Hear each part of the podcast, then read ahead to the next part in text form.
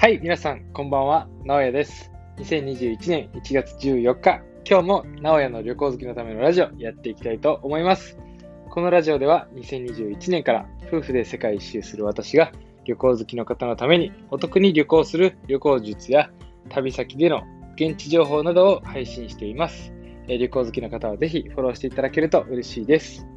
ということでですね、今日のテーマなんですけれども、え今日のテーマは、え無料で12万7000円する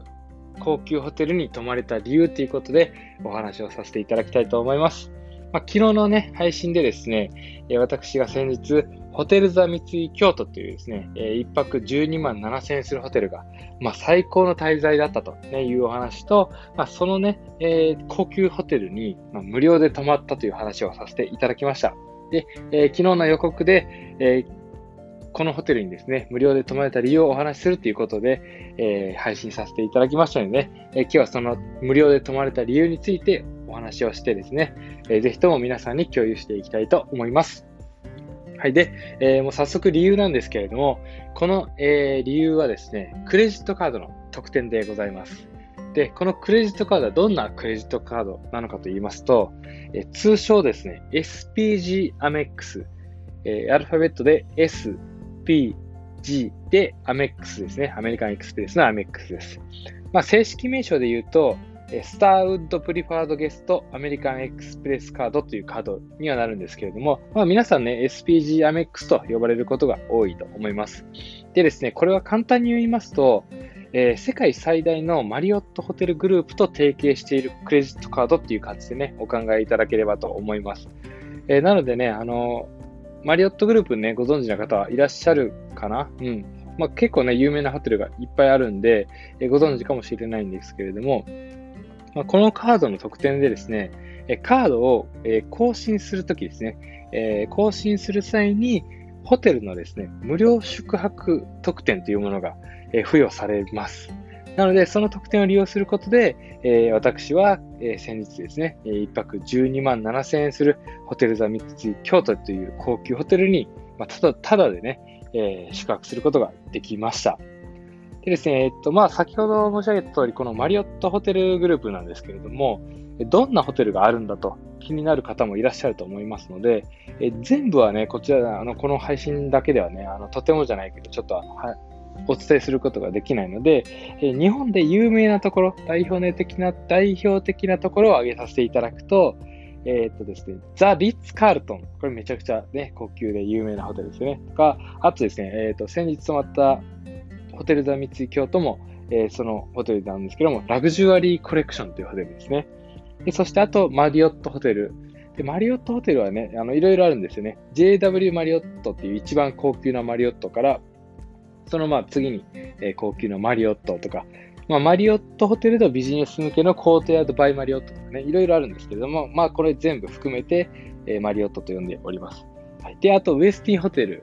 ウェスティンホテルね、結構駅近とかに結構多かったりするんで、これもご存知の方いらっしゃるかもしれません。で、あと、シェラトンホテルですね。これは確かディズニーの、えーっと、グループ、グループホテルじゃなくて、提携パートナーホテルみたいな感じだっ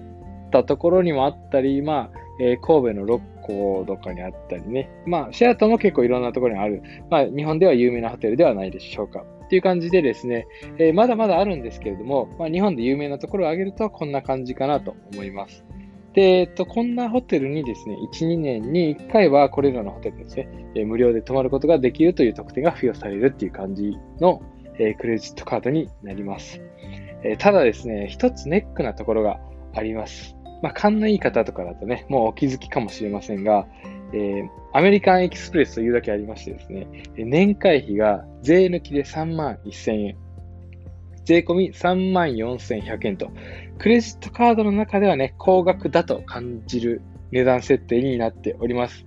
まあ、このカードはですね、まあ、ステータス的に言うと、ゴールドカードと同じレベルのあのカードになりますので、やはりね、その、てあの同じようなサービス内容っていうのもありますし、やっぱりね、ステータス的なものもあると思います。まあ、ただですね、あの、このクレジットカードはですね、この高額な年会費を払ってでも、間違いなく作る価値のあるクレジットカードになってると思います。私はもう思いっきり、えーそう思っています。なんでですね、この審査ね、やっぱりゴールドカードっていうこともあって、私が作った時はまだそんなにこう、年齢も年齢だったというか、